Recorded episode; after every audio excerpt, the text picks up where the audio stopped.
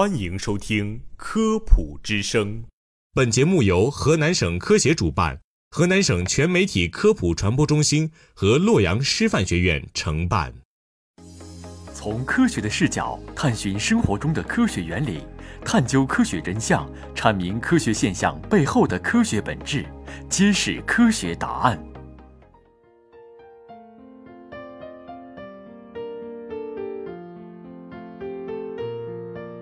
各位听众，大家好，欢迎收听《科普之声·科学新知》，我是李达，我是舒贤。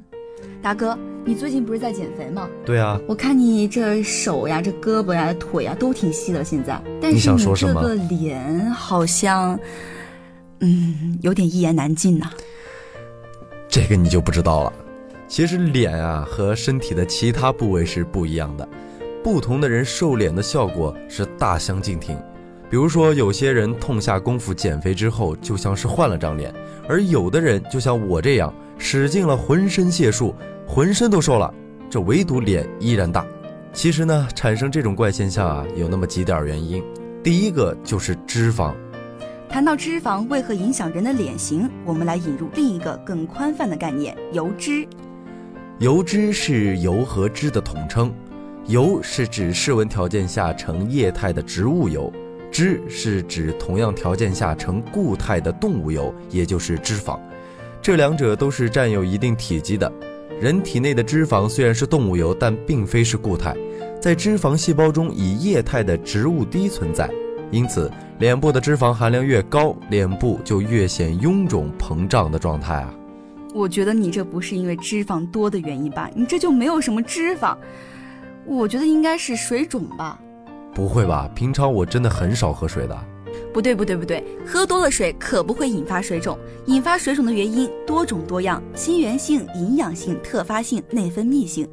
熬夜人群由于睡眠不足导致内分泌失调，人体的代谢功能出现紊乱，组织间隙就会产生过多的体液，也称积液，从而使组织肿胀起来。哦，原来水肿不是喝多了水就引发的水肿啊！这种内分泌性的水肿可能是全身性的，也可能是局部性的。不幸的是，根据医学上的统计，局部的内分泌性水肿多发在脸部和下肢，其中脸部更是以百分之九十的发生概率高居榜首。所以熬夜脸变大。除了以上两种因素之外呢，还有第三种因素就是咬肌了。咬肌属于咀嚼肌，是我们维持下颌骨和咀嚼食物的重要肌肉。但与身体其他部位的肌肉不同，咬肌虽然重要，但却位于脸部两侧下颌鼓起的地方，是影响脸型的重要部位。即使对于肌肉渴求无比的健身达人，也不希望这块肌肉过于发达。可由于我们每天都需要进食，咀嚼这个动作是必须的，所以咬肌每天都在被迫的锻炼。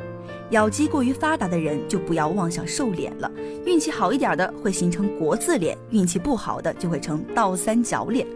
如果不想咬肌进一步发达，那么就请避免吃过硬的食物，避免咀嚼动作过于激烈。其实呢，这影响脸大还有最后一个最最重要的因素了，那就是你头颅的大小。这其实是决定你脸的大小的终极因素了。决定头颅大小的三个数值分别是头颅的前后径、头颅的横径和头颅的高径。这三个数值综合形成了一个指标，来衡量头颅的大小，就是头围。当然，当你发育成年，如果不出什么意外的话，你的头颅大小基本早已注定。但意外也是有的，如也能影响头颅大小的因素——脑积液。这是充斥在颅骨内的一种无色透明液体。如果患有一些脑颅疾病，脑积液就会可能分泌的过多，形成脑积水，导致大头娃娃的出现。所以说，这脸的大小七分天注定，三分靠打拼。在先天条件无法改变的情况下，想瘦脸就要迈开腿，管住嘴，以避免多余脂肪的堆积；要细嚼慢咽，以避免过度锻炼咬肌。不要昼夜颠倒，以免产生浮肿。综合做到这几点，你的脸也许会产生细微的令你窃喜的变化。